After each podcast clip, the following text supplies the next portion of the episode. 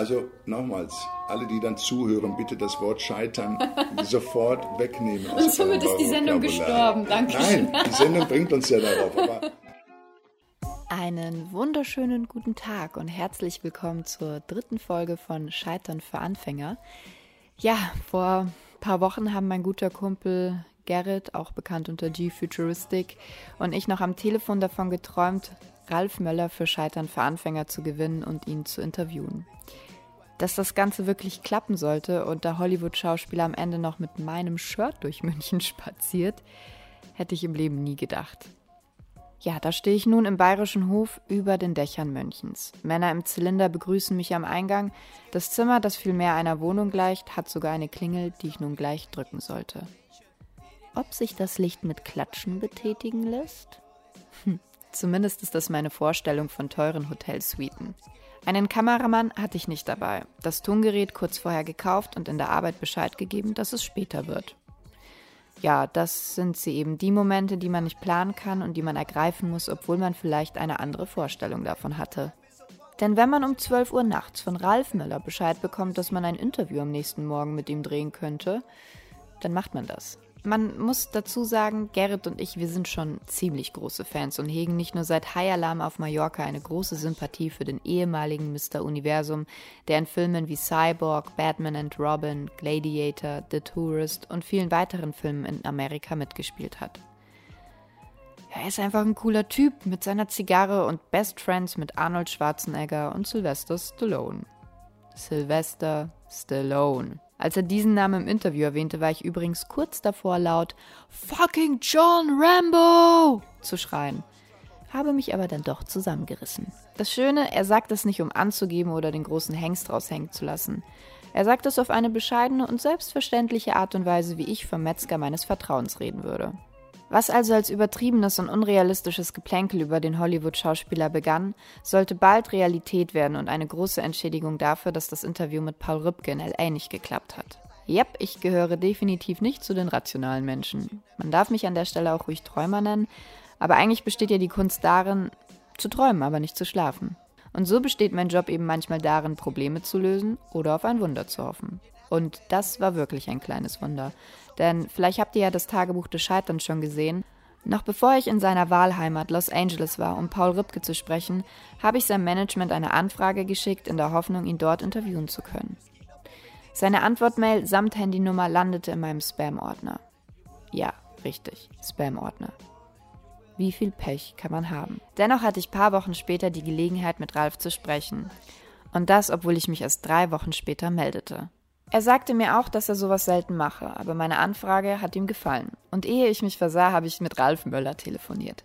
Da wird auch mal direkt gefacetimed, denn das macht man so. Ansage vom Chef höchstpersönlich und während er also an der Küste Kaliforniens rechts ranfährt, um mit mir zu FaceTimen, musste ich mir auf die Schnelle eine kleine Notlüge einfallen lassen, denn ehrlicherweise hatte ich drei Tage und Nächte Videos geschnitten, wenig geschlafen, Tageslicht selten gesehen und das mit dem Duschen. Naja, andere Geschichte. Das Haar an Herker steht übrigens für Herpes und somit war mein Bedürfnis, mit dem Hollywood-Schauspieler zu FaceTimen dementsprechend gering und ich stammelte irgendwas mit Handy kaputt, kommt morgen aus der Reparatur. Du machst es für die Schule, oder? Äh, fast. Ich erklärte ihm die Situation, das Konzept der Sendung und hoffte darauf, dass ich ihn trotz meiner Nervosität für das Projekt gewinnen kann. Er selbst war Schwimmmeister in Recklinghausen. Hauptschüler, von der Polizei abgelehnt und setzt sich daher sehr für junge Menschen durch Projekte wie starke Typen ein. Dabei hilft er gemeinsam mit dem Bundesfamilienministerium Hauptschülern in sozialen Brennpunkten eine gute Ausbildung zu erlangen, um fit für die Zukunft zu sein. Mir wurde schnell klar, dass er ein toller Gesprächspartner werden würde und ihm viel daran liegt, dass junge Menschen wie ich ausprobieren und bereit sind, Fehler zu machen. Am liebsten hätte ich schon das erste Telefonat aufgenommen als Interview genutzt. Für mich existiert das Wort Scheitern nicht, war einer seiner ersten Sätze. Ob es die amerikanische Mentalität ist, weiß ich nicht. Aber seine positive Einstellung sowie seine Gespräche und das Interview haben mich unheimlich motiviert und am Ende hätte ich sogar damit leben können, kein Interview mit ihm zu bekommen, weil mir die Telefonate schon viel gebracht haben. Anhand weniger Details wusste er beispielsweise, dass mein eigentlicher Lebensplan darin bestand, eine Tanzausbildung zu machen. Ein Wunderpunkt und dennoch hat er mir gesagt, jetzt bist du hier und du machst dein eigenes Ding, auch wenn es vielleicht nicht so gelaufen ist, wie du es dir einmal vorgestellt hast. Auch ich wollte einmal zur Polizei und wurde abgelehnt und jetzt bin ich hier. in Los Angeles. Und so habe ich mir sicherlich auch vorgestellt, unser Interview mit einer Kamera und besser vorbereiteter aufzuzeichnen. Und ich würde lügen, wenn ich behaupten würde, dass es mich nicht überfordert hätte, so spontan dieses Interview zu führen. Gott sei Dank habe ich aber gute Freunde, die lange wach sind, eine verständnisvolle Arbeit und meine Mutter, die mir dermaßen einen Arschtritt gegeben haben, dass es keine Frage war, ob ich dieses Interview führen sollte. Ich meine, wie soll der Sprung ins kalte Wasser auch schiefgehen bei einem ehemaligen Schwimmmeister? Für euch heißt es jetzt erstmal schwarz sehen zumindest im übertragenen Sinne. Bildmaterial gibt es keins, dafür noch einen lieben Gruß an Garrett G. Futuristic und dieses wunderschöne Foto von Ralf Möller und mir in meinem Arme Wurst-Shirt. Wer dieses gerne haben möchte oder uns helfen will, die Umkosten für das Produzieren weiterer Folgen zu decken, denn wir machen alles alleine, kann dies auf patreon.com slash in Form von Spenden und Bestellungen tun. Ansonsten freuen wir uns über jedes Abo, einen Daumen nach oben und eure Kommentare. Wie sage ich immer, abonniert den Channel, liked unsere Facebook-Seite, aber am Ende folgt eurem Herzen. Viel Spaß mit einer neuen Folge von Scheitern für Anfänger mit Ralf Möller und mir, Maggie Herker.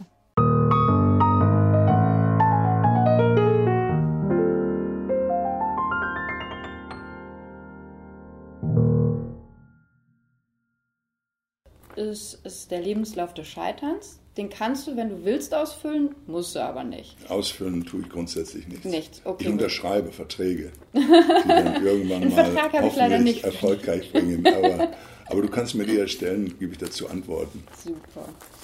Perfekt. Ja, Machen wir ähm, so. Das ist am besten, ähm, sage ich dir das dann. Jo. Ähm, mhm. Dann wollte ich erstmal Danke sagen, dass du die äh, Zeit gefunden hast. Ich würde dich jetzt auch im Interview duzen, wenn es in Ordnung ist. Ja, ja, sicher. Schön. Ähm, als du die E-Mail bekommen hast, ja. ich möchte gerne über Scheitern sprechen. Ja. Was hast du dir da gedacht?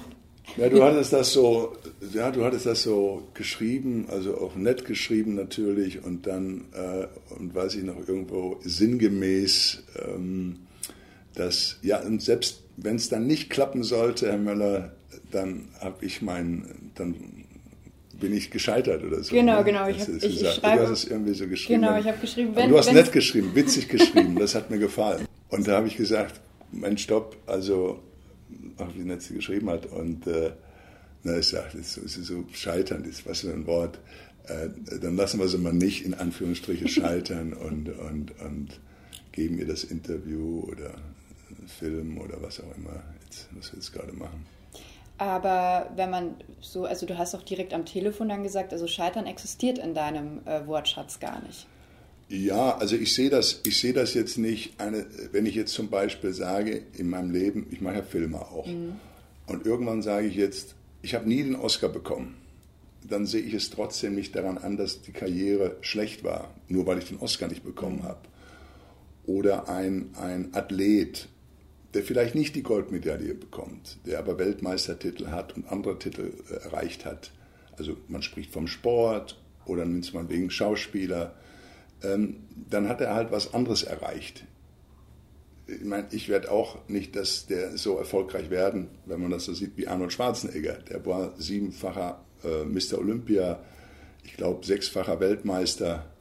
Das wissen wir, er war einer der bestbezahlten äh, Weltstars im Film mit Terminator über 30 Millionen und, und verdient hat und äh, ist dann Gouverneur geworden. Das ist eine Karriere, wenn man die sagt, oh, die will ich jetzt auch machen oder will die übertrumpfen, das geht halt nicht. Das, ja. Also man muss dann schon irgendwo äh, was ja. sehen, aber man kann sich an so Sachen Beispiele nehmen und, und sagen, dass Sachen möglich sind. Ja? Ähm, und ob jetzt einer, es ist ja alles möglich, natürlich. Ob jetzt zum Beispiel vor zwei Jahren, äh, vor über zwei Jahren, als Trump, die, wie hat er die seine Show gehabt, äh, für 13 Jahre lang und heute ist er Präsident. Also, ja, der hat sich da wie auch immer nach vorne gekämpft und die Leute so weit überzeugt, dass sie glauben, dass er ein guter Präsident ist. Also wurde er gewählt, als Beispiel. Und äh, wenn ich zum Beispiel jetzt heute nicht oder damals vom Bodybuilding her war meine Höchstleistung 240 Kilo mal gewesen im Bankdrücken. Das ist enorm viel und das habe ich dreimal geschafft. Schon lange her, war ich 27, 28. Aber hätte ich gesagt, oh, ich schaffe nur 190 oder 200 Kilo, das ist ja auch schon schwer, ähm, dann wäre ich wahrscheinlich nicht dran verzweifelt. Aber der Ehrgeiz hat mich da noch weitergebracht. Ich habe das äh, nie als, als Scheitern gesehen, sondern für mich war das eher ein Ansporn, wenn ich eine Sache mal nicht sofort geschafft habe, gebe ich nicht sofort auf. Ich glaube, Scheitern sollte man umfunktionieren, indem man sagt, ähm, nicht aufgeben, an sein Ziel glauben. Äh, jeder, der erfolgreich ist, egal in welchem Bereich, ähm, wird dir sagen, dass selten eine Karriere ohne Huckel hoch und runter einfach erfolgreich war, sofort. Ja. ja ähm, das, das, das, Aber es äh, sprechen ja so wenig darüber. Zumindest habe ich das in Deutschland das Gefühl. Jetzt lebst du in Amerika mhm. und hast natürlich den direkten Vergleich. Hast du das Gefühl, dass die Amerikaner anders mit Scheitern umgehen? Auf jeden Fall. Ähm, in Amerika ist, äh, was wir auch manchmal so als oberflächlich sehen, ist im Grunde doch nett, wenn ich, äh, wenn mir einer sagt, oh, du hast eine tolle Lederjacke an, oder ich stehe mit der Harley Davidson an der Ampel und der zeigt mir nicht den Stinkefinger, sondern den Daumen nach oben und sagt, tolle Maschine. Man gönnt dir was, weil auch in Amerika weiß man, dass derjenige dafür, wenn er reich, wenn er erfolgreich ist, wenn er irgendwelche Dinge hat, die andere nicht haben, sie halt äh, sich erarbeitet hat und fleißig dafür war und daran für gearbeitet hat. Und das sehe ich auch so. Ich war also nie ein missgünstiger und neidischer Mensch. Und ähm, dieses Wort Scheitern wäre ja eigentlich dann eine, ähm, für sich selbst wäre das ja, äh, ähm, dass man sich aufgibt. Mhm. Und ich würde mich nicht aufgeben. Deshalb mhm. gibt es das Wort Scheitern für mich nicht. Ja. Es gibt vielleicht einen Punkt, dass ich jetzt sage, okay, ich würde jetzt gerne im nächsten James Bond den Hauptbösewicht, den Bösewicht spielen. Gut, jetzt habe ich da aber zig Oscar-Gewinner, die das auch machen können. Wenn ich da nicht genommen werde, dann kann ich nicht sagen, oh Gott, ich bin gescheitert, sondern sage, okay, das Drehbuch hat eben halt nicht einen vorgesehen, der 1,96 und 120 Kilo schwer ist, sondern mal einen vorgesehen, der halt kleiner ist und definierter. Das kommt ja auch immer darauf an, äh, wie ein Skript oder wie der Regisseur oder die Produzenten einen Film sehen. Ja. Dann sage ich doch noch, oh, ich bin gescheitert, jetzt will ich vom Film nichts mehr wissen. Aber viele denken ja, es lag an ihnen. Also die nehmen das direkt persönlich, dass, ob das jetzt ein Model, ein Schauspieler oder vielleicht auch eine Moderatorin ist. Es kann sein, dass zum Beispiel ein Braun, eine braunhaarige äh, bevorzugt wird, weil das einfach so vorgesehen ist. Und das kriegt man ja nicht mit. Wann gab es denn den Moment, wo du es vielleicht mal persönlich genommen hast oder es dir tatsächlich auch ein bisschen zugesetzt hat? An mich hat damals, ich glaube, was mich, da war ich glaube ich 16, 16 oder 17. Ich wollte äh, unbedingt zur Polizei, hatte auch meine Prüfung äh, soweit bestanden, über drei Tage, damals in Münster. Ist ja schon ewig her, äh, mein Gott, das war in den 70er Jahren.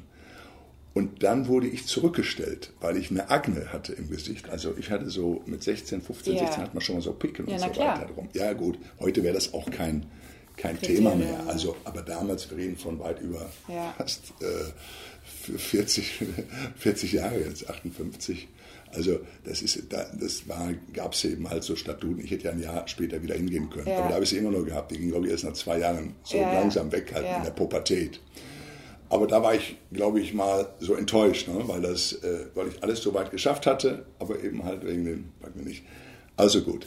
Ähm, aber ja, dann, dann, dann fing ich an als Schwimmmeister, die Lehre als Schwimmmeister. Äh, 1976 gab es das als Lehrberuf und habe dann bei der Stadtverwaltung Recklinghausen angefangen, im technischen Bereich. In, Im Büro musste man arbeiten, man hat den Schülern, man hat Kindern Schwimmen beigebracht, man hat mit Schulgruppen gearbeitet. Sporthochschule in Köln habe ich dann die Prüfung gemacht, später, drei Jahre später. So, dann bin ich zur Bundeswehr gegangen. Ähm, damals war es noch 15 Monate, 15 und habe dann Bodybuilding gemacht. Und da wurde ich ja dann Juniorenmeister vorher schon. Also ich habe dann, bin dann nachher zurück, habe mich dann auch beurlauben lassen nach der, nach der Bundeswehrzeit, als ich bei der Stadtverwaltung anfing. Und äh, ja, war dann, seit ich gedenken kann, seit 22, 23, 22, 23 war ich eigentlich immer selbstständig. Ich habe dann mit, mit, mit, mit dem Sport eben halt auch äh, mal hier und da dann auch Geld, klar, Geld ja. verdient. Und ähm, hatte ja als Rückhalt immer noch die Stadt im Rücken. Ne? Mhm. ich dachte, wenn was ist, man nicht geht, dann kannst du immer wieder genau. kommen. Ähm, und so würde ich wahrscheinlich, oder würden wir heute wahrscheinlich nicht hier sitzen, wenn ich dann den Polizeijob gehabt hätte. Dann würde ich hier Naja, mit 58 sind die meisten, glaube ich, schon wieder in Pension oder ne? Ich glaube, weiß nicht, wie der Polizeijob, ähm, wie lange der geht. Ist ein bisschen schwierig. Tatsächlich ist mein Stiefvater war Polizist, ja, ja. ja. ja. Ähm, da war aber vorzeitige ähm, äh, das, das war ein bisschen schwierig, sagen wir es okay. mal so. Also, aber ich glaube, das es ist nachher irgendwann so, vielleicht können sie auch bis 58 oder 60 ja. im Job sein. Ja. Wie auch immer. Ich meine, wir sehen ja heutzutage sind die 50- und 60-Jährigen so fit aus meiner Generation, weil die sind ja ganz anders drauf. Die machen Fitness, die trainieren, die sind, denken manchmal jugendlicher als, als wirklich junge, ja. an das Bewusstsein, das Leben auch wirklich äh, leben und auch genießen, aber auch dafür arbeiten ja. und auch daran denken, dass es Leute gibt, denen es nicht immer gut geht. Wir haben im Moment sehr viele Kriege. Wir haben, ich habe, wie gesagt, damals schon mit starken Typen angefangen. Das war vor elf Jahren mit Ursula von der Leyen, die Familienministerin, der mich toll unterstützt. Da bin wir an Hauptschulen gegangen oder an Schulen mit Migrationshintergrund, haben Unternehmer eingeladen. Dann haben sich die Schüler und Schülerinnen vorgestellt, haben auf der Bühne was gezeigt. Die Unternehmer haben sich vorgestellt. Und das war eine Win-Win-Situation. Das heißt also, nachher konnte der Schüler einen Praktikumplatz äh, bekommen und diesen Praktikumplatz vielleicht auch später mal arbeiten da in der Firma. Und musste nicht dann da große ähm, Bewerbungen schreiben, weil wenn einer keine richtige Bewerbung schreibt, dann landet die, oh, da sehen die Hauptschüler, oh, Migrationshintergrund gleich im Papierkorb. Aber vielleicht hat er doch Stärken, die der andere nicht sieht, die man erst sieht, wenn man sich persönlich kennenlernt. In deiner Arbeit mit den jungen Leuten, was glaubst du denn ist so der größte Denkfehler? Oder was würdest du deinem jungen Ich heute erzählen? Einen Rat geben? Naja, schon erstmal im Beruf. Äh, man muss sich Ziele setzen. Mhm. Wenn ich jetzt hergehe und sage, was willst du werden? Der eine sagt, ja, vielleicht Schauspieler, die Jugendlichen oder Fußballer, die machen ja auch viel Geld. Ne? immer so die Sachen. Oder Schlag oder Sänger. Oder, ja. Das sind ja erstmal die Jobs, die, womit sie zu tun haben tagtäglich. Mhm. Ähm, wenn man Schule machen kann, soll man es machen. Wenn man Sprachen lernen kann, bitte lernt Sprachen. Das Wichtigste, was es gibt. Je mehr Sprachen ihr könnt, umso besser. Ähm, und dann äh, doch mal einen Beruf anpeilen, dass man einmal schon mal einen Beruf hat oder ein Studium gemacht hat, wenn man dann nach einem Studium sagt, oh Gott, ich möchte doch was anderes machen, ich habe sagen wir mal Lehramt studiert und möchte jetzt doch Business studieren, okay, dann mach das, aber man hat schon mal dann was. Das ist schon mal wichtig, dass man, man muss ja irgendwo ähm, sich auch mal, ähm, ja, man muss ja mal arbeiten, man muss ja irgendwo, äh, kann ja nicht nur von den Eltern leben oder von Freunden oder wie auch immer. Also man sollte schon versuchen, möglichst auf seine eigenen Beine zu kommen und äh, wenn ich das zum Beispiel auch bei meinen Töchtern sehe, natürlich unterstütze ich die dann auch, aber da muss ich auch sehen, dass da der Wille auch da ist. Aber das hört sich ja jetzt total solide an. Mhm. wenn man bedenkt, dass du nach LA bist mit einem großen Traum wahrscheinlich mhm. oder Ziel, Ziel, Traum, je nachdem, wie du es definieren möchtest. Äh, woher kommt denn dann so? Also ich hätte jetzt gedacht, du, du bist viel träumerischer und sagst, ähm, ja, Ausbildung muss jetzt nicht zwangsläufig sein, Hauptsache du verfolgst eben dein Ziel. Also es hört sich ja sehr bodenständig an, ne? Ja, also ich weiß, wie schwer es ist in ja. dem Beruf äh, Schauspieler oder auch als Hochleistungssportler, als was auch immer äh, nimmt. Äh, ich gehe mal davon aus, dass es viele dabei sind, die, die, die, äh, will ja jetzt nicht jeder Schauspieler oder jeder Olympiasieger werden oder Vorstandsvorsitzender mhm. und äh, von einem großen Unternehmen. Da sind schon viele, einige dabei, aber ich glaube, dass man, also ich sehe das an mir, ich war ja, es kommt darauf an, ich bin in einer Arbeiterfamilie groß geworden. Mhm. Mein Vater war Schlosser Schweißer, meine Mutter Einzelhandelskaufmann, Schuhe verkauft. Später hat sie bei, bei Blaupunkt damals dann vier Stunden gearbeitet, an einem Fließband auch und so Radioteile zusammengesetzt. Äh, Vater ähm, geschweißt, Schlosser, Schweißer. Also normal, ähm, ja, da bin ich ja groß geworden. Ich bin in keiner Künstlerfamilie groß mhm. geworden mhm. oder Eltern, die jetzt sehr viel Geld hatten, wo dann die Jugendlichen sagen, ja, mach mal dies, mach mal jenes, ja. ich falle ins Netz. Also äh, ich bin schon äh, so erzogen worden, wie ich sagte, dass man schon aha, Ziele im Auge haben muss. Und äh, äh, Träume soll man haben, auf jeden Fall. Wenn ich den nicht gehabt hätte, dann wäre ich nicht nach Amerika gekommen. Äh, ähm, durch den Sport, bis Bodybuilding, äh, habe ich Gastauftritte dort gehabt. ähm, und wurde dort nach Amerika eingeladen. Und Amerika hat mir gefallen. Und äh, ja, habe dann immer mal für zwei, drei Wochen auch dort drüben trainiert. Ähm, in den 80er Jahren, 90er Jahren. 80er Jahren habe ich auch Arnold kennengelernt, Schwarzenegger. Und ähm, ja, die Freundschaft ist bis heute da. Aber das heißt nicht, dass wenn du jemanden kennst, der im Filmbusiness ist oder irgendwo anders erfolgreich ist im Beruf, dass du da gleich äh, die Türen aufgerissen bekommst und gleich auch eine Rolle kriegst. Also das kann ich, sonst würden nur Verwandte, Geschwister, Freunde im Filmbusiness arbeiten. Weil der Zuschauer, der vom Fernseher, wenn der dir nicht, wenn das nicht gefällt, dann schaltet er um. Ja. Oder die gehen nicht ins Kino. Wie war denn das erste Treffen mit äh, Arnold Schwarzenegger? Weil das war, war das ein Vorbild für dich? Oh ja. Ich habe ihn kennengelernt 1982 in Essen bei seiner ersten, sein erster großer Film war Conan. Mhm. Und in Essen ist das die Lichtburg, das größte Theater in Deutschland, war es zu dem Zeitpunkt. Ich weiß nicht, ob es jetzt eine größere gibt, aber ich glaube, das ist nochmal das größte Kino. Und da hat uns jemand vorgestellt, Albert Bussig, IFBB-Präsident und Redakteur von, von vielen Zeitschriften und Fachzeitschriften, Muscle and Fitness und so weiter, Sportrevue. Die waren schon lange befreundet, die beiden, und so haben wir uns kennengelernt. Aber ich war in den 80er Jahren, hat man sich immer im Gym gesehen oder ging dann mal mit anderen Leuten zum Frühstück. Richtig befreundet wurden wir dann, als ich in den 90er Jahren darüber gezogen bin, 92, Ende 92, 93. Und da sah man sich öfter und, und ja, die Freundschaft ist bis heute da und ich meine, der wird dieses Jahr 70 mhm. äh, und lebt, ja, hat eine Energie. Ja, Wahnsinn, ja. Das ist ein Wahnsinn. Ja. Der ist jetzt kürzlich wieder um die halbe Welt geflogen. Ja. Wo er überall ankommt, trainiert er natürlich erstmal. Egal, Jetlag hin, Jetlag her. Und immer positiv. Ja. Und auch äh, schlagfertig. Er gibt immer noch Interviews bezüglich oh Trump oh, natürlich ja, und ja, schlagfertig ohne Ende. Ja, also ich kenne Arnold jetzt seit 36, fast 37 Jahren. Und ich muss sagen, ähm, immer wieder, wenn man so Freunde hat, dann kennt man sie und dann weiß man. Aber er überrascht mich noch heute immer wieder mit Sachen. Das ist enorm. Ähm, ich bin dann vielleicht zwei Wochen irgendwo weg, sage jetzt mal, dann guckt man auf einmal rein, dann hat er wieder das gemacht, den getroffen, das, dies. Ähm, ja, das ist, das ist ein, also, ähm, das ist eine, äh, äh, der geht voran, der gibt, der wird auch nie über jemanden schlecht sprechen. Oder irgendwie, ähm, da gibt es dann immer noch bei ihm ne, immer noch die Chance, sich zu verbessern. Das finde ich auch gut. Also was man menschlich durch Arnold auch lernen kann in Bezug auf was er gegeben hat, für, für sich eingesetzt hat. Ähm, ihm hat also geben immer mehr äh, befriedigt, sage ich mal, als, als, jetzt, als jetzt zu bekommen reicher kann er nicht mehr werden, als er ist. Und er hat sich immer für viele und jemand und viele andere eingesetzt.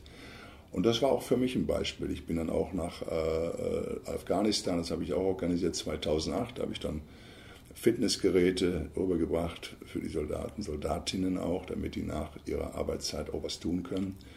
Lebten da ja nur gefährlich, konnten da ja nicht immer raus ins Café sich setzen oder so weiter.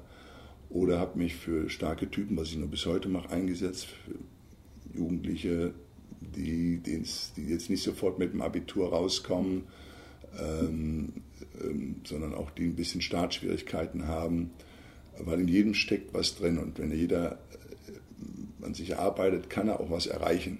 Ähm, und das muss nicht immer dann der rote Teppich und der Ruhm sein, sondern es, es gibt andere Werte. Aber sie sollen auch lernen, ähm, dass man nicht aufgeben soll es ist leicht gesagt, ach, das schaffe ich sowieso nicht oder das habe ich keine Chance oder man schiebt es immer auf andere. Mhm. Ja, der hat mich nicht genommen. Ja, warum hat er mich nicht genommen? Warum hat er mich nicht eingestellt, müsste ich mich dann fragen.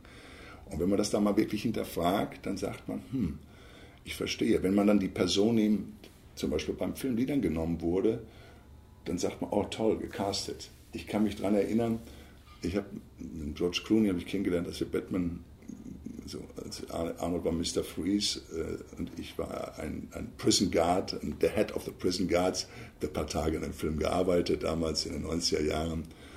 Ähm, mein Tod war eigentlich der beste Filmtod überhaupt. Ich habe den, den Kuss von Uma Thurman bekommen, von Poison Ivy. Und danach war es dann immer. Ich sage, das geht ja gar nicht, das ist viel besser. Ich hätte da einen anderen Job haben können für sechs Monate, aber ich habe den für ein paar Tage genommen. Und nein, ähm, und, und ähm, der George Clooney zum Beispiel hatte mir auch damals erzählt, dass der Mensch ich hätte so gern in den Film Thelma und Louise gespielt, den Ridley Scott Regie geführt hat, damals 1992. Aber keine große Rolle, aber doch eine, die man an sich erinnerte dann. Und da wurde Brad Pitt genommen. Und ich sage, und? Ja, sagte, ich habe mir das jahrelang nicht angeguckt, weil ich mich so geärgert habe, dass ich das nicht bekommen habe. Und als ich dann doch Jahre später den Film sah, habe ich gesagt, okay, Brad war der Richtige. Also, ich will damit nur sagen, man soll nicht immer gleich die, die, die alles hinschmeißen und sagen, geht nicht. Es gibt Wege. Man muss nur dann auch geduldig sein. Oder was du zum Beispiel ja auch jetzt gerade machst, was wir im Moment machen. Du hast es geschafft. Ich meine, ich lebe in Los Angeles, du hast mich angeschrieben. Wir sitzen jetzt hier und wir machen das Interview. Das heißt also, du hast den Willen. Du möchtest ja Moderatorin oder Redakteurin oder Moderatorin werden. Das, das, das, das, das ist da drin. So, also ähm, du hast es nicht aufgegeben. Du hast vielleicht noch nicht das Ziel erreicht, wo du hin möchtest, aber du sagst dir, jetzt nehme ich die Sache selbst in die Hand und machst was fürs Internet. Was soll ich auf die Leute warten? Ich nehme ein Mikrofon oder auch einen Kameramann, der leider heute nicht kann, ähm, aber ähm, und mach die Sache und interview die Leute und mach eine Geschichte und nehme ein Thema, das ja gut ist. Und wir haben ja viel darüber zu reden mhm. und reden ja schon eine Menge darüber. Und das kann man natürlich dann auch mal äh, den sogenannten Sendern auch mal zeigen. Und wenn man jetzt vielleicht nochmal den einen oder anderen bekommt, was er über das Thema Scheitern, was er davon hält, weil das ist schon ein interessantes Thema. Absolut. Weil das, das, ist, das ist, man kann ja zum Beispiel nochmals, das Scheitern ist für mich eine Selbstaufgabe. Dann, dann glaubt man an nichts mehr. Man, man soll sich da nicht runterziehen lassen. Es gibt immer einen Weg und der ist wichtig, dass man da weitergeht und dann auch was findet. Und du hast was gefunden. Du hast jetzt nicht mehr auf andere gewartet, sondern du sagst, weißt was? Warum soll ich warten auf das andere Entscheidungen machen? Ich fühle, dass das ein tolles Thema ist und ich es machen möchte. Aber ich bin und dann kommt es rüber. Klar, aber ich bin natürlich trotzdem voller Selbstzweifel mhm. und ähm, ich habe mich auch in letzter Zeit unheimlich oft dabei erwischt, dass ich äh, so viel Wert darauf lege, was andere denken, was ich ganz schlimm finde, weil das ist mhm. eine Blockade, also es mhm. tut mir nicht gut und trotzdem kann ich es nicht abstellen. Und ich frage mich, wie kann man das abstellen? Ich kann mir da nicht immer Gedanken drüber machen, dann wäre ich falsch in dem, in dem Beruf. Mhm. Hätte ich bei der Schwimmmeister sein müssen, wäre jetzt wahrscheinlich Badleiter in Recklinghausen Süd oder so, mit meinem Kumpel Heinz. äh, aber ähm, ich glaube, wenn man sich immer Gedanken macht, was der andere denkt, ähm, dann kommt man, das blockiert einen. Genau. Du musst, du hast ja, der erste Gedanke ist immer gut du hast eine Idee. Das ist, ähm, da ist, sagen wir mal so, das habe ich jetzt kürzlich auch, kenne auch persönlich natürlich über Projekte. Steven Spielberg hat das ganz nett formuliert hier die Tage auf dem Internet. Man muss Träume haben. Und der Traum, der kommt nicht und schreit dich an und sagt, hier bin ich, sondern der Traum kommt whispernd, mhm. ganz leise. Und dann ist da eine Idee und der erste Gedanke und es ist etwas, was dich elektrisiert, was dich sagt, wow, das macht mir Spaß, das wär's, das möchte ich machen. Und da muss man dann aufsteigen auf den Zug, sage ich mal, und dann auch da die Linie weitergehen. Und wenn dann andere herum sagen, ach, das schaffst du nicht und hin und her, ich muss auch sagen, dass ich so Leute in dem Kreis gar nicht groß habe. Das, das, muss man nicht. Ich habe nichts gegen Kritik. Mhm die ist immer gern an welcome. Also kann man mir gerne sagen. Aber ich muss nicht nur immer Leute haben, die jetzt alles nochmal runterziehen und sagen, alles ist Mist und das und die Welt und die erste halbe Stunde, die wir anschalten im Fernseher, lohnt sich sowieso alles nichts mehr und was soll ich noch für machen? Nein, die Welt ist wunderschön. Man kann sein Leben und jede Minute ganz fantastisch gestalten. Wenn man an die Stärke gewinnt, man auch in dem Moment, ähm, in dem man mal rausgeht was du jetzt machst. Wir sitzen jetzt hier und führen das Interview Und wahrscheinlich waren schon einige in deinem Leben, die dann gesagt haben, ach hör doch auf, mach doch das eine oder das andere. Aber du spürst dieses Feuer in dir, das sagt, ich kann es nicht. Wenn du jetzt was machen würdest, was du gar nicht machen möchtest, ähm, das wird nicht befriedigend sein. Und, und es rächt glücklich. sich auch so schrecklich. Also selbst wenn man etwas macht, weil es vernünftig ist, ähm, dann merkt man, dass man nicht glücklich wird und dann macht man auch die Arbeit nicht gut. Man macht die Arbeit ja nur gut, wenn es einem Spaß macht und man äh, drin aufblüht. Hast du denn mal eine Arbeit gemacht, wo du, wo, hast du mal mehr auf deinen Kopf als auf dein Herz gehört und hast aufgrund dessen einen Job angenommen, der nicht so gut war? Ja, man weiß manchmal nicht, wie die, wie die Jobs, äh, äh wie das rauskommt. Zum Beispiel, ich kann ein Skript lesen und das ist toll mhm. und am Ende kommt dann doch was anderes raus, was man sich vorgestellt ja. hat. Es ist ja mal so, dass, ist, das, ist das Budget da, ähm, sind die Tage da, wurden Szenen äh, rausgestrichen. Klar, da waren noch mehr Szenen, tolle Szenen in Gladiator drin. Mhm. Die hätte ich mir auch noch reingewünscht. Mhm. Aber irgendwo muss ja mal gecuttet werden und muss sagen, wir können den Film jetzt nicht drei, vier Stunden laufen lassen, obwohl er wirklich den Leuten gefallen hat, noch bis heute. Ähm, und dann fehlen da natürlich auch manchmal gewisse, nicht fehlen, aber für mich sind die Szenen wichtig gewesen, sage ich mal. Aber äh, der Film ist erfolgreich, die Leute sprechen einen bis heute weltweit darüber an. Das ist immer so. Der Russell hat so viele Filme gemacht, der wird immer auf Gladiator angesprochen. Ja. Und ich glaube, wenn du, Sean Connery war immer irgendwo Bond, obwohl er ein fantastischer Schauspieler war in allen Zeichen. Heute ist es anders, heute kann der Bond-Darsteller auch andere Sachen machen und ist auch fantastisch. Daniel Craig finde ich sehr gut als Bond und äh, aber auch in anderen Schauspielern. Das The Girl with the Dragon Tattoo war fantastisch und viele andere Filme. Also man kann sich da heute schon auch ein bisschen, bisschen mhm. ausbreiten. Aber ähm, ja, mein Gott, man macht, ähm, ich schaue schon, dass ich den dass die, die Werbung oder auch die Sache, für die ich mich einsetze, ähm, das kann ich ja dann bestimmen. Da sage ich, nehme ich das Produkt, ja, ich würde zum Beispiel nicht für Alkoholwerbung machen mhm. oder für Fast Food. Ah, ich habe ähm, jetzt für, für Uhren, für Autos, jetzt oder für ähm, Studio, für eine Studiokette, für Health and Fitness oder wenn ich was mache nachher für Ernährung, wo ich den Leuten äh, über 50 auch erkläre, dass das Leben nicht beendet ist und jetzt erstmal richtig losgeht. Ja, ähm, das mache ich schon. Ähm, ich müsste jetzt zurückdenken, gut, dass ich vielleicht schon mal, dass man mal einen Job macht, äh, um die Miete zu bezahlen. Das ist bestimmt früher mal passiert. Mhm. Ähm, mir fällt im Moment nichts ein ich meine, man, äh, trotz allem, trotz Kunst und dies und jenes, muss man ja Geld verdienen, um ja. zu leben, um, um, um, seine Familie zu ernähren, um, um seine Reisen zu planen, zu machen, zu tun. Also das, das fällt ja nicht vom Himmel. Ja? Mhm. Ähm, aber überwiegend würde ich sagen, würde ich das so machen, würde ich das immer wieder machen. Mhm. Ich würde nur eins ändern. Ich war im Englischen nie gut gewesen früher als Jugendlicher und da habe ich, ich hätte nie gedacht, dass ich dann mal in Amerika die Sprache, also Sprachen sind sehr, sehr wichtig. Und vor allen Dingen, das sage ich auch immer dann Jugendlichen, die Migrations, die hierher kommen, wenn man in einem Land lebt und auch arbeiten möchte, kommt man gar nicht drum herum. Die, die, die Sprache ist die größte Barriere für viele. Mhm. Und erst wenn sie die Sprache können und du dich vermitteln kannst und sprechen kannst, was du möchtest, was du fühlst, was du denkst, was du über den anderen denkst, das alles ist wichtig, äh, äh um in diesem Land zu leben und auch erfolgreich zu sein. Ja. Ne? Hattest du mal so, so ein, äh, mir geht es ganz oft so, dass ich, wenn ich Englisch versuche zu sprechen oder Englisch spreche, mhm. gab es schon mal so einen Moment, wo du richtigen Quatsch erzählt hast, aber eine total wichtige Person vielleicht auch vor dir stand und dann warst du komplett aufgeregt und dachtest dir später, ach Gott, war das unangenehm. Aber im Nachhinein kann man ja Gott sei Dank immer drüber lachen. ja, ich glaube, wenn man jemanden ähm, du, das kommt darauf an, die, die Leute, die du dann triffst, kommt es darauf an. Sitzt du mit denen mhm. und kannst ein richtiges Gespräch führen, dann ist es hm. okay.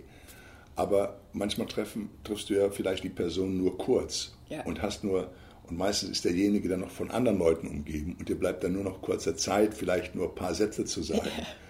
Und, und, und die kommen dir dann vielleicht nachher nicht vor. Aber ähm, es kommt immer darauf an, wenn der andere, der sieht ja die Situation auch, dass er mal nicht groß sprechen kann. Wenn man hergeht und sagt, Mensch, ich finde Ihre Arbeit toll und äh, kann ich ein Foto haben oder kann ich dies haben und die Zeit da ist, die ich mir auch immer nehme, dann macht man das auch. Also ich mache mir da dann auch gar nicht groß Gedanken. Ich versuche dann immer der ich selbst zu sein. Wenn ich also eine Laudatio auf jemanden halten würde, würde ich sie nur auf ihn halten, wenn ich auch wirklich denjenigen kenne. Dann mhm. informiere ich mich natürlich über, über, über, über Daten und Sachen.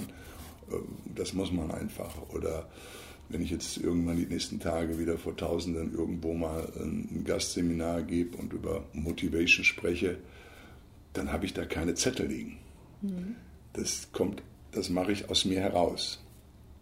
Und, ähm, und ich, ich, ich habe halt keine Angst, dass ich eben da mal was Dummes erzähle. Dann sage ich, ja, habe ich es erzählt? Oh Gott, sage ich, na gut, dann war es das eben. Aber ähm, es ist jetzt nicht, es tut ja dann keinen weh. Ähm, und, und, und ich komme damit klar, wenn ich mal dummes Zeug spreche.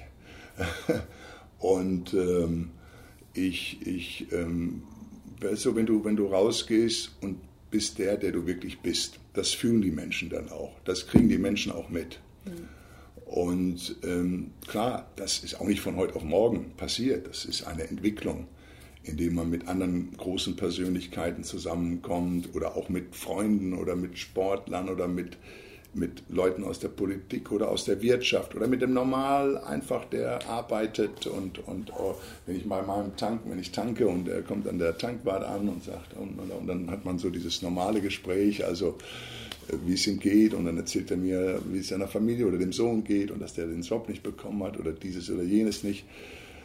Ja, man muss einfach sich nicht darüber stellen über, über Sachen. Also für mich war, äh, war jeder, ich habe nie jemanden vorverurteilt auch, mhm. sondern höre immer erst und muss mit der Person selbst sprechen. Ja. Also da können auch so viele auf den rumhacken und rumschimpfen. Und ich sage, gib ihm meist eine Chance und lass uns mal hören und gucken. Und dann, wenn man die Chance hat, mit dem selbst zu sprechen, ergibt ja. sich ja dann manchmal doch dann ein ganz anderes Bild. Absolut. Ja? Nicht immer gleich alles so ähm, zur Seite legen oder ach, ist nichts und schafft nichts und der, das, das, das bringt nichts. Ja.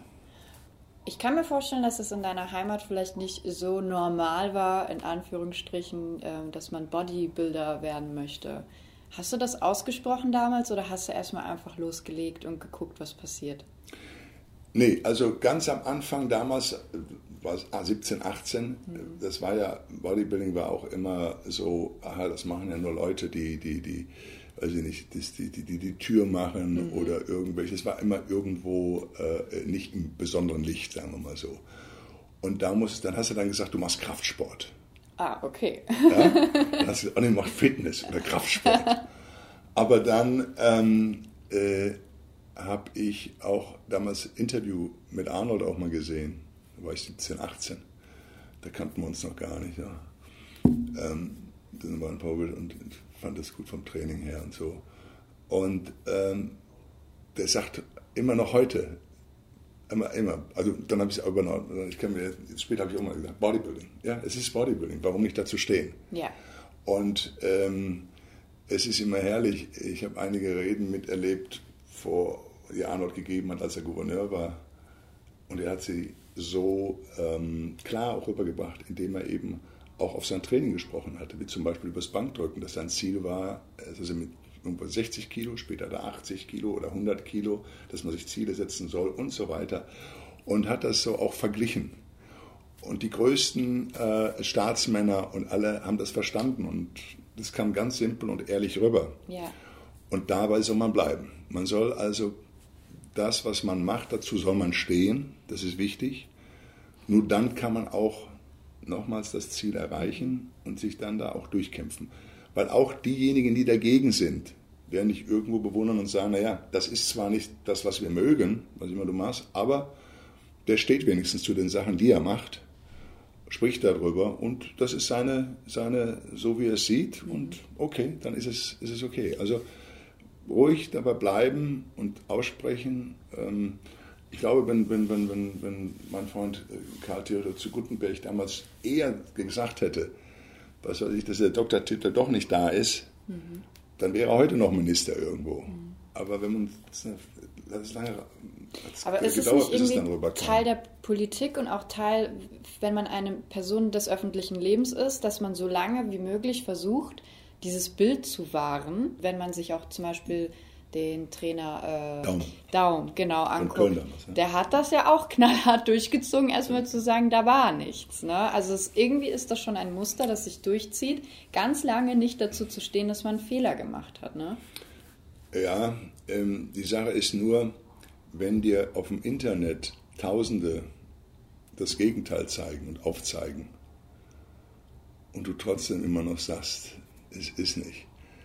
Ähm, es ist ja dann da, weißlich. Mhm. Äh, das ist ihm jetzt auch alles. Jetzt kann er heute, kann Gutenberg dazu über gut reden und mhm. auch noch Späße drüber machen. Mhm. Und sagt auch, manch, ich hätte es damals einfach sagen sollen. Mhm. Oder ähm, ähm, weil ähm, es ist nur ein Aufschieben des Ganzen. Ja. Und es schadet einem nachher dann später viel mehr, weil der Zuhörer, der Zuschauer demjenigen, dem man Interviews gibt, ähm, die begreifen, glaube ich. Ähm, die sagen zwar auch, okay, der hätte jetzt nicht, Uwe Höhlens als Beispiel, so viel Geld hinterziehen sollen, obwohl er auch viel in seinem Leben gezahlt hat. Hm. Und, und, und, ja, Viele Dinge, die wir wahrscheinlich auch noch nicht mehr mitbekommen, mitbekommen haben. haben. Ja. Als Beispiel, es gibt immer so Sachen. Ähm, da äh, soll man dann schon, es gibt natürlich gewisse Sachen und Situationen, wo, wo, wo der Anwalt oder wo gewisse Berater sagen, aus taktischen Gründen mhm. müssen wir das jetzt so oder so machen. Ja. Und kann nicht immer gleich alles rausschreien. Oder da muss man gucken, wie die andere Seite reagiert. Ich rede jetzt von den Sachen, die wirklich feststehen, also die wirklich dann bewiesen sind. Also ähm, und ich habe es jetzt nochmal von KT rausgenommen, weil da waren ja, das haben wir damals zig übers Internet, konnte man es ja nachlesen, ja. da war keine Chance mehr, ja, ja, ich dann dagegen noch aussage und, und da, da passt es dann halt nicht. Also es kommt natürlich immer wieder auf die Situation an, muss man dazu sagen. Ähm, die ist bei jedem anderen, äh, bei unserem damaligen Bundespräsident, der dann auch nicht mehr Bundespräsident war, Wolf, ich glaube, wenn der einfach gesagt hätte, ähm, ja Leute, ich war Entscheidung, ich brauchte Geld und wenn ich einen Freund habe, den ich 30 Jahre lang kenne und der leiht mir was, dann hätte das jeder verstanden. Ja. Wenn ich dann auch, verstehst du, weil er zu dem Zeitpunkt war er kein Bundespräsident, aber er war mal normaler Minister, er war auch äh, nach einer Scheidung oder Trennung, wie ich das da mitbekommen habe, hätte einer sagen sollen, okay, ja, ich, ich, ich, ich hab, brauchte Geld und habe mir Geld geliehen. Ist ja nicht, dass ich das Geschenk bekommen habe und so weiter.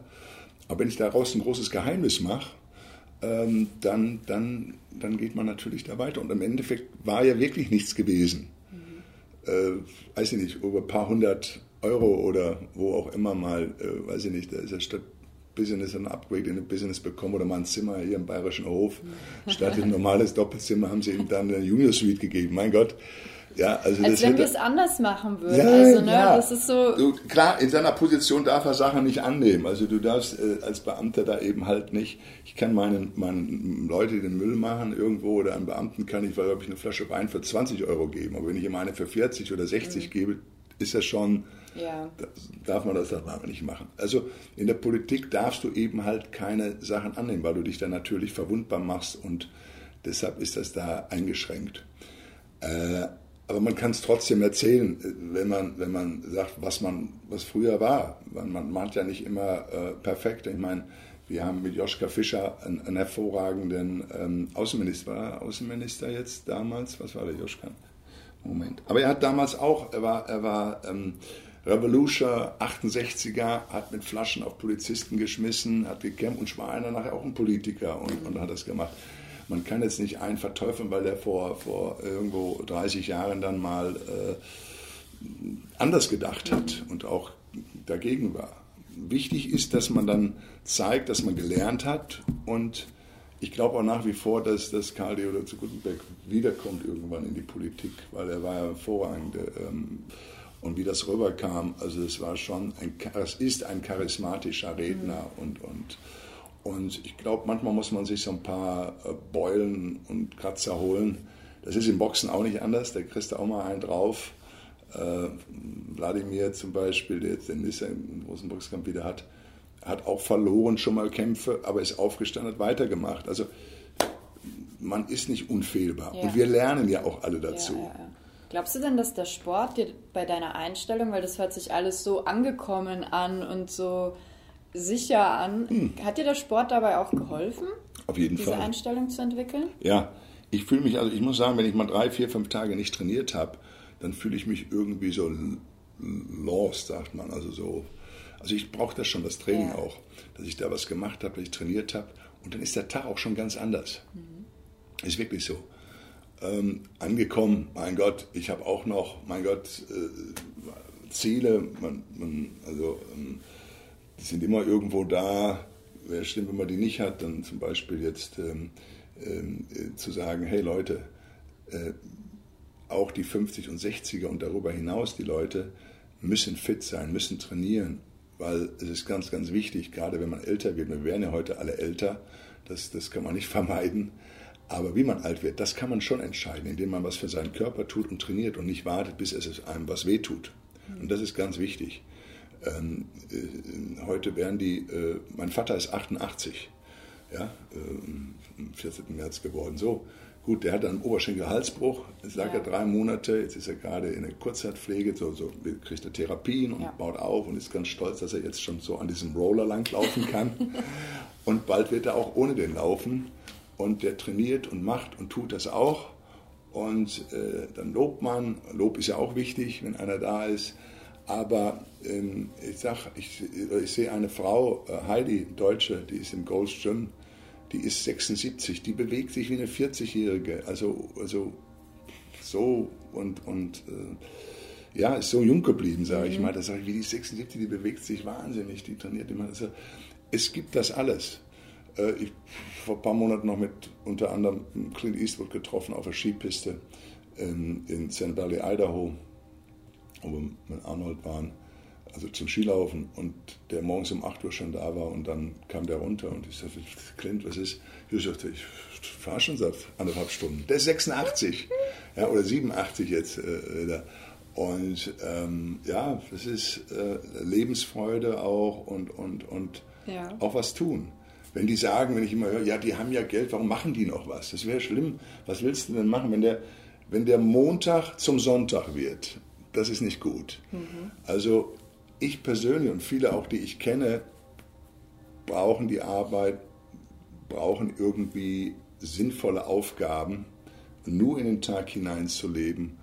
Ähm, also das, das, das, ist, das ist es nicht. Man soll wirklich jede, soll das genießen und soll auch daran arbeiten und auch sehen und nicht bei anderen immer die Fehler suchen, sondern erstmal bei sich, erstmal zu schauen, sich mal selbst, sage ich mal, so von, auf den Baum setzen und auf sich runterschauen und dann mal sagen, mache ich das, was habe ich da überhaupt gemacht? Okay, und dann ist es wichtig, dass man auch äh, Erkenntnisse hat, dass man auch Fehler macht. Da bin ich auch nicht ausgeschlossen. Ja, ich sage mir auch manchmal, Mensch, hätte ich mal das gemacht oder hätte ich mal dieses gemacht, okay, ja. Wann hast gut. du das letzte Mal so gedacht?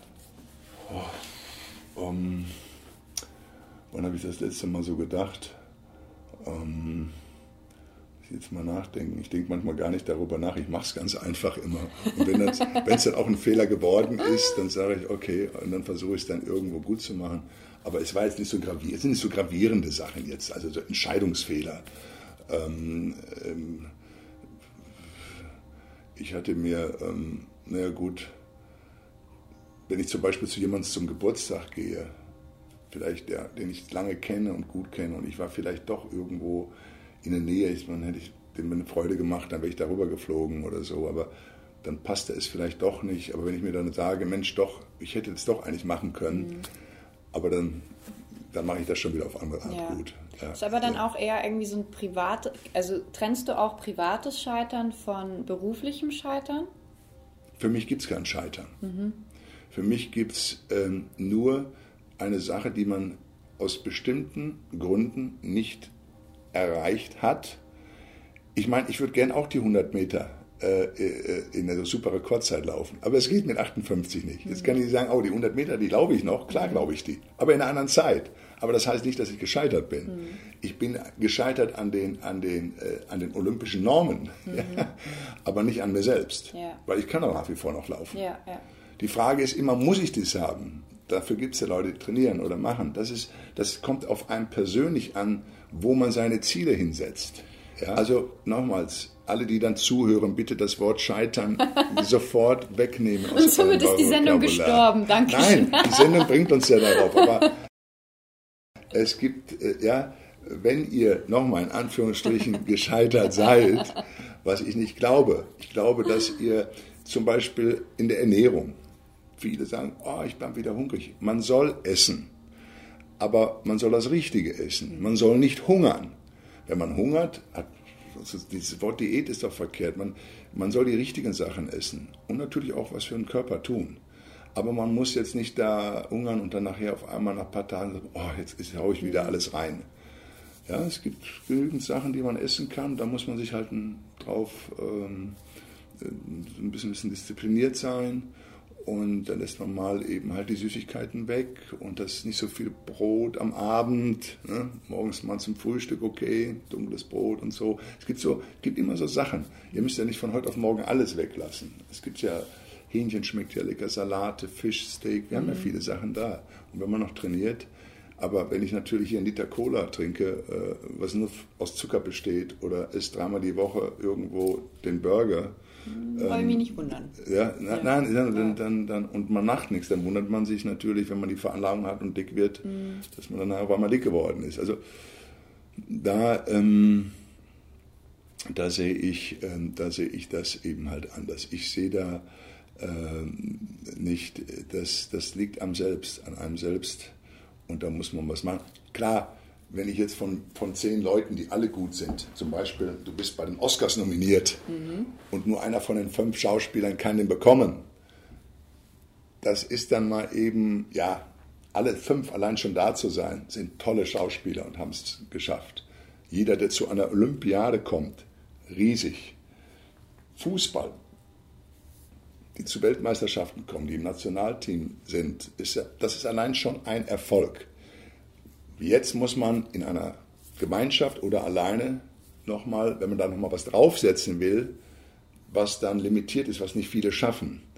Aber ähm, vielleicht bin ich verletzt und konnte deshalb jetzt nicht an der Meisterschaft teilnehmen. Ja, ich habe damals einen Wettkampf gehabt als Bodybuilder, äh, äh, 85 in, in Schweden. Ähm, da wurde ich dann Fünfter, da wollte ich auch Weltmeister werden und war der große Favorit und wurde dann Fünfter. Aber ich hatte eine Schulter-Eckgelenk-Verletzung Entweder gehe ich dann auf die Bühne und stelle mich dem Wettkampf oder ich gehe da nicht hin.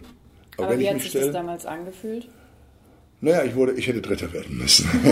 Aber dann war okay, das ist sowieso dann egal. Aber ein anderer Deutscher, Peter Hensel, hat damals gewonnen. Mhm. Guter, toller Athlet, zu Recht.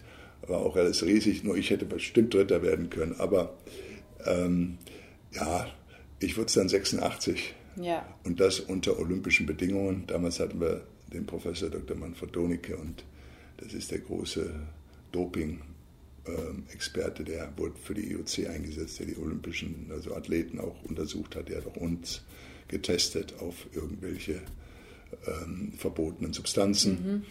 Und ähm, ja, da wurde ich dann 86 Weltmeister unter IOC-Regeln und das war natürlich toll und das war mehr als erwartet und erfolgreich. Also äh, wenn ich hätte wählen können, hätte ich gesagt, okay, dann lieber Fünfter. Ich, ich, konnte ja nicht wissen, dass ich dann 86 ja. so in der Form komme und dann ja. Weltmeister werde.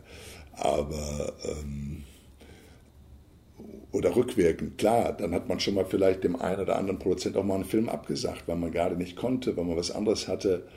Dann sagt man, ach ja, Mensch. Was war das für ein Film, wo du gesagt hast im Nachhinein? Der Joel Silver hat mir damals mal einen Film angeboten, auch mit Sylvester Stallone. Wir sind auch gut befreundet, wenn Sylvester jetzt war Jahre her. Und der, der, der Joe Silver ist einer der powerfulsten Producers. Mhm. Und ich hatte damals äh, Filme, Angebote und auch andere Filme gemacht. Und die Rolle war eben nicht so gut. Ich mhm. wär, hätte da eben eins aufs Dach bekommen und da, wär, da war also nichts mehr mit Schauspielern. Wie gesagt, da kannst du einen Stuntman für nehmen, da brauchst du mich nicht für. Ja. Aber gut, das hat er mir dann noch wahrscheinlich jahrelang nachgehalten. Ach was, wirklich? Ähm, ja, ja. Also, ähm, aber dann irgendwann, äh, äh, ja, hat sich dann auch erledigt ja. gehabt. Aber das ist, äh, da, ja, das manchmal verärgert man manchmal auch Menschen äh, und äh, als junger Mensch und irgendwo und später dann, also immer aufpassen, wem man absagt, vielleicht, oder es so formulieren, das ist ein später vielleicht nicht schade. Genau. Aber wie kann man das als 25-Jähriger, 26-Jähriger ja. macht man da äh, ja. eben halt noch die, äh, macht man immer Fehler und da lernen wir eben halt dafür. Ja. Und, und mein Gott, jeder steht auf und, und äh, alle kochen nur mit Wasser. Also, wer auch immer es ist, Leute, alle kochen nur mit Wasser und, und, und keiner steht überein. Ja. Jeder hat seine kleinen Problemchen und jeder hat seine Sorgen. Auch der reichste Mann oder erfolgreichste, der da ist, der wird auch nicht sagen, mein Leben ist perfekt. Mhm. Aber man muss es für sich gestalten.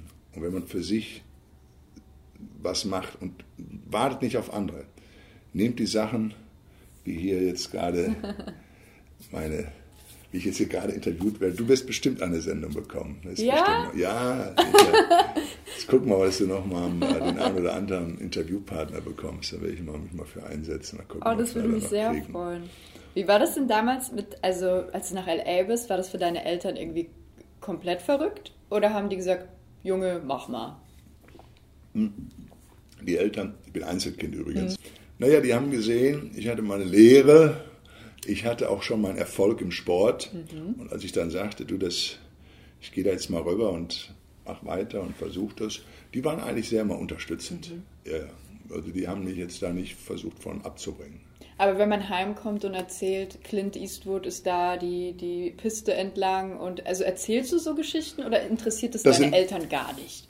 Oh, das kommt immer dran, worüber sich unterhält. Wir haben jetzt gerade mhm. das Thema, ne? Ja. also gehabt, sage ich, über alt werden und so. Und ja. deshalb äh, führt es sich dann automatisch manchmal so zu Sachen. Also ich, ja. ich, ich sagte, ich denke jetzt nicht dran, aber jetzt muss ich erzählen, dass ich George Clooney kenne, Clint Eastwood, ja, auch mein bester Freund ist, Stallone kenne ich auch gut. Und drei Präsidenten habe ich schon persönlich kennengelernt, eben weil Arnold damals Gouverneur war und, und, und, und.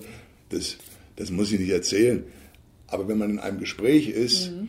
wie zum Beispiel, gebe ich gerne schon mal Beispiele von Leuten, die bekannt sind, die ja. weltweit bekannt sind. Ähm, ich glaube, weiß gar nicht, ob ein 14-, 15-Jähriger heute Clint Eastwood kennt. Mhm. Also ist ja schon wieder eine andere ganze äh, Generation, aber es gibt noch mhm. genügend, die ihn kennen.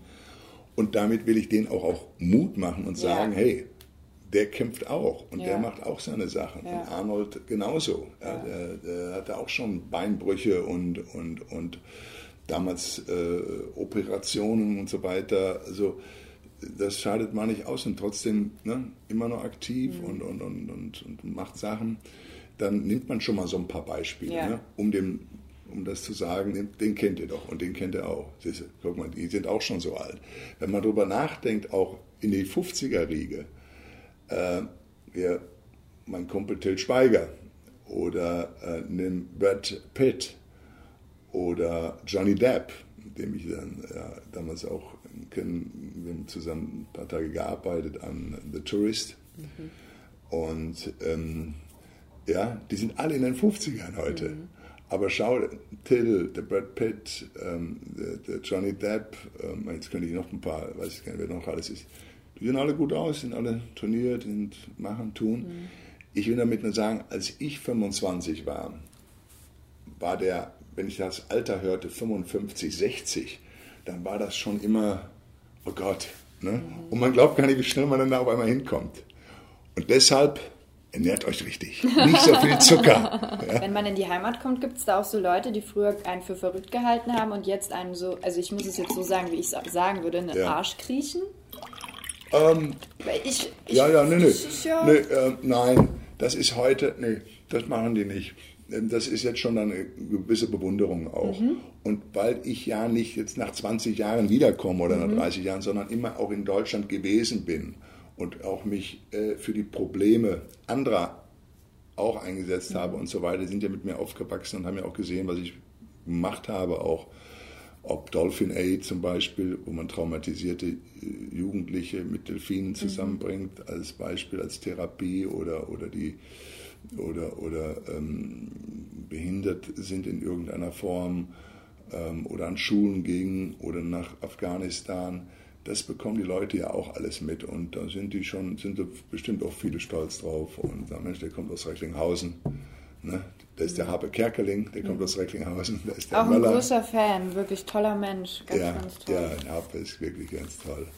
Und, und ähm, den habe ich mal in New York getroffen, bei, der, bei so einer Parade. Da habe ich den Grand Parade, das war so eine deutsche Parade für die, für die Deutsch-Amerikaner. Da habe ich oh. da ja, Fifth Avenue lang gegangen. Und da war er abends auch und da habe ich noch für sein Buch äh, Werbung gemacht und so weiter. Ach, so, hinten ist noch Harpe, war zufällig in New York und ich sah ihn immer, er hinten ist, das gibt's da gar nicht.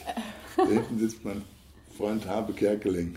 Komm mal her, Harpe, hier, erzähl mal über dein Buch. Ja, ja, also das ist schon enorm. Wir haben da schon Sachen. Auch mit Thomas Gottschalk, der auch jetzt schon ewig in Amerika lebt. Wir sind lange befreundet. Und, ich habe ein tolles Interview mit euch beiden gesehen. Da seid ihr, ich glaube, das war in den 80ern und dann seid ja. ihr am Muscle Beach. Got, und damals aber schon ganz lustig und mit Humor äh, diesen Beitrag gemacht. Äh, ganz, ganz toll. Hättet ja. ihr beide gedacht, dass ihr euch mal äh, so viele Jahre später so, solche Größen seid im, im Business? Ich glaube, das kann man nicht vorhersehen. Mhm. Ähm, ich sag, äh, das hat ob man das wird und ob man auch dann mit demjenigen befreundet ist. Ja, wir sind seit über 30 Jahren yeah. befreundet und äh, ähm, ich war oft auch in seinen Sendungen mit Wetten das damals mal, drei oder vier Mal und ähm, auch heute in Kontakt, also immer noch und, und äh, genauso mit Beziehungen. Man kann nie sagen, es gibt keine Garantieschein für den Erfolg oder für Beziehungen oder mit dem Zusammenleben und Partnerschaften und so. Man muss daran arbeiten. Mhm gut. Und wenn man dann irgendwann mal meint, das geht nicht mehr oder ist nicht mehr so oder man geht nur noch in verschiedene Richtungen, dann, äh, dann ist es besser, äh, Entscheidungen zu treffen. Ja. Aber du hast schon ziemlich viele Freunde in diesem Business. Man, eigentlich müsste man meinen, so vom Klischee her, dass das ein mhm. oberflächliches Business ist, wo man keine Freunde hat, sondern naja, es gut. geht mit Ellenbogen zu. Ja, ja. Naja, ähm, Freunde, ähm, gut, das, ich meine, Arnold, äh, Thomas Gottschalk oder auch andere, die kenne ich ja nun halt auch schon über Jahrzehnte und ja. lange. Ähm, da ist man ja groß geworden irgendwo mit zusammen. Und ähm, man, den, den man schon mal kennt, ich, George Clooney habe ich vorhin genannt, äh, man sieht sich ab und zu. Mhm. Wir sehen uns jetzt nicht jeden Tag oder äh, mhm. würde ich jetzt, ne, das ist ein guter Bekannter, würde ich da sagen, eben ja. halt. Ja äh, Arnold ist ein Freund und, und, Thomas auch und so. Also, nee, nee, so viele Freunde gibt es da schon mal nicht. Mhm. Ja, äh, ähm, oder Till zum Beispiel hier in Deutschland oder ja, ähm, damals von 92 an, wo er nach Amerika rüberkam und mit äh, Bernd Eichinger, ja, der leider verstorben ist äh, vor, einiger, vor einigen Jahren. Ähm, das sind, da, da, da wächst man so groß hoch ab und, und, und ähm, man kann schon erkennen, was du vorhin benutzt hast, das Wort Arschkriecher, wer einer ist oder nicht. Aber selbst ist der jetzt, derjenige, der jetzt kommt und äh, was sagt und ist nett, äh, ja, mein Gott, dann, dann, dann das kann man schon ein, ein, ein also mir ist das lieber, ähm, ich sage gut, wenn einer was Gutes sagt, mhm. das kann ich dann schon abwägen. Mhm. Ob der ein anderes Ziel hat, das ist es ja, was man mit dem Wort bezeichnet, ob der irgendwo nur nett ist, um ein Ziel zu ja. erreichen oder ja. über dich was zu erreichen. Das äh, kriegt man sofort raus. Da ist Arnold auch ein sehr guter, hat ja. er auch immer eine sehr gute Antenne für und, und ähm, ähm, bei mir ist die auch da. Aber wenn einer sagt, du, ich möchte das und das machen oder ist da eine Möglichkeit, kannst du mir helfen oder siehst du da eine Möglichkeit, dann frei raus. Ja, da brauchst du mir nicht umschmeicheln, sondern sagen wir, so ist es, das möchte ich machen, mhm. kann man da was machen? Dann sage ich, da kann ich was machen oder hm, mhm. Hat dich deine Antenne nichts. auch schon mal, ähm, ja, hat dich deine Antenne mal getäuscht? Also hast du dich auch schon oft äh, in Menschen getäuscht, vielleicht explizit in diesem Business? Naja, wenn man, das ist auch wieder so eine Sache, wenn man enttäuscht wird, ist man dann schuld, dass man vielleicht enttäuscht wurde? Mhm. Hat man den anderen vielleicht vorher enttäuscht mhm. und mhm. und sieht dann das als Enttäuschung an, die Reaktion darauf. Ich, ähm, also ja, vielleicht, äh, ich weiß nicht, ich habe Conan gedreht und dann war damals mal ein Magazin und das wollte mich auf den Titel bringen. Und ich hatte jetzt sieben ich habe wirklich von Montag bis Samstag gearbeitet. Und ich habe mir versprochen, mir den Titel. Und dann kam der Titel nicht und ähm, naja gut, dann habe ich den Redakteur angerufen. Ich sage, hör mal, das war versprochen und hin und her und auch innen drinne von der vom Interview her habe ich euch die Chance gegeben, dass mich jemand den ganzen Tag begleiten kann. Auch das wurde dann verrissen. Und da war man im Moment enttäuscht. Und da war aber auch, da war ich im Moment enttäuscht. Aber zum Schluss war es ja meine Entscheidung gewesen. Mhm. Ich wollte ja auf den Titel. Also lass mich den mal ruhig begleiten. Also habe ich da äh, die Zustimmung für gegeben. Also muss ich jetzt auch mit, der, mit dem Endresultat damit leben. Mhm. Später habe ich dann aufgepasst. Ich kann ein Interview wie jetzt geben ähm, oder ich kann auch nur zehn Minuten was sagen. Oder wir machen einen Fototermin. Ich habe damals dann Fototermine gemacht, auch stundenlang dann ja, fotografiert. Heute nicht länger als eine Stunde, wenn überhaupt. Mhm. Damals waren die Bilder dann klein und heute, je kürzer du das machst, desto größer werden sie. Also mhm. man lernt aus Sachen heraus. Ja, ja. ja. Aber ist aber gut, das, das, das, das passt schon. Ja. Und ähm, ähm, da gab es bestimmt Gründe, weil sie einen anderen noch genommen haben auf dem Titel damals vor 20 mhm. Jahren, was weiß ich. Aber ähm, für mich war das dann eben halt, äh, ja, ich habe den, den, den Redakteur, ich habe die gekannt und so. Dann klar ist man in dem Maße dann enttäuscht, wenn, wenn was ausgemacht wurde und das nicht kam. Ja. ja? Aber ähm, da, da, auch das ist ein Lerneffekt. Ja. Und äh, wenn man dann beim nächsten Mal aufpasst, dann passiert es halt nicht wieder. Man lernt dazu, genau. Man lernt dazu. Aber ist dir denn Anerkennung wichtig? Ich freue mich schon, wenn einer sagt, Mensch, hast du, hast du prima ja. gemacht, hast du toll gemacht. Ähm, ähm, als ich damals in NRW auch da den NRW-Orden da bekommen habe äh, für Nordrhein-Westfalen, den Verdienstorden da, ähm, mit Armin Müller-Stahl, das hat mich so gefreut. Zu dem gleichen Zeitpunkt haben wir den bekommen, der große Armin Müller-Stahl, äh, aus den Kennen, so ein toller Schauspieler und Mensch ist. Und der hat in NRW, haben wir in, in Düsseldorf, haben wir beide damals ähm, den, nicht den Bundes, sondern den, den NRW-Orden von Nordrhein-Westfalen bekommen. Und das ist schon eine Anerkennung, das fand ich gut und, und da habe ich mich auch darüber gefreut. Ja, sicher. Dann, dann, dann geht man dahin. Das ist ja menschlich, ist auch gut so. Und aber ich, ich, ja, mein, es gibt ja heute so viele Veranstaltungen, wo Sachen verliehen werden und mhm. Leute immer wieder was noch erfinden, um denjenigen dann dorthin zu locken oder damit er dann einen Preis bekommt und so. Also, das, das, das muss man jetzt nicht haben, jede Sache. Also das war schon eine gute, war eine prima Sache. Da war ein großer Schauspieler und Mensch und Künstler, Armin Müller-Stahl, und wir waren zusammen und haben das, den ich sehr bewundere. Und das gleiche bekomme ich noch kürzlich gesehen. Das ist auch mittlerweile, glaube ich, 86, der Armin, 86, 87. Ist auch nach, mit 50 Jahren nach, Deut nach, nach Amerika noch gegangen damals. Und das ist auch ähm, Musiker, Maler, so talentiert, Schreiber. Also da, das, das bewundere ich dann schon. Sicher, das sind viele Sachen und Sachen, die ich, die ich, die ich, ich würde gerne Klavier spielen, aber ich habe da nie die Zeit zugefunden. Aber ich habe mir dann Trost gegeben. Ich kann wenigstens eins tragen. Noch immer. Äh, das war dann wieder die andere Entscheidung. Aber, also aber bin ich nicht ganz gescheitert. Ist zu spät zum Klavierlernen? Nein, ganz bestimmt nicht. Nein, das schaffe ich auch noch. Wenn ich eins tragen kann, muss ich jetzt mal irgendwann auch eins spielen Super. Ich sag dir dann Bescheid. An der Stelle würde ich eigentlich immer einen Glückskeks mit meinem Gast öffnen und ja. da ist dann ein Zitat drin. Jetzt war das aber so spontan, ich habe dieses Zitat nicht mit. Dann haben wir einen Grund, uns nochmal noch zu treffen. Zu sehen. Ach, das sowieso. Und ich wollte dich fragen, ob du vielleicht ein Zitat oder ein Mantra hast. Äh, gerade im Sport haben das manche. Hm. Gibt es ein Zitat, das dich sehr begleitet hat oder das dir vielleicht äh, auch Kraft gibt, dich motiviert? Ähm, gesunder Geist, gesunder Körper. Ähm, such die Fehler nicht bei anderen, sondern bei dir selbst. Und äh, wenn du fällst, steh immer wieder auf. Das ist das Wichtigste. Das ist ein wunderschönes Schlusswort und ich bedanke mich ganz, ganz herzlich. Und ich habe auch ein kleines Geschenk mitgebracht. Oh, und, Geschenke, Geschenke. Ja, aber pass auf, klein im wahrsten Sinne des Wortes, weil ich habe eine Zeit lang T-Shirts gemacht, ja? ja. Und jetzt habe ich natürlich, also ich habe das Größte mitgenommen, was geht, aber ich glaube, es wird dir nicht passen. Aber ich werde dir extra noch was machen.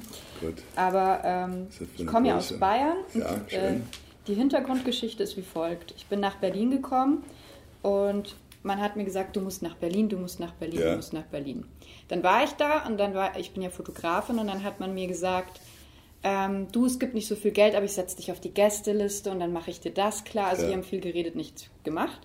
Und irgendwann äh, habe ich gesagt, also von Gästelisteplätzen kann ich meine Miete nicht bezahlen. Mhm. Und dann habe ich, da ich auch sehr verarscht worden bin, dass ich aus Bayern komme in Berlin, das Gott. mögen die nicht so, habe ich gesagt, der Mensch lebt nicht von Brot allein und habe. So, und bevor wir noch weiter über meine Shirts reden, möchte ich mich an der Stelle ganz herzlich bei euch fürs Zuhören bedanken.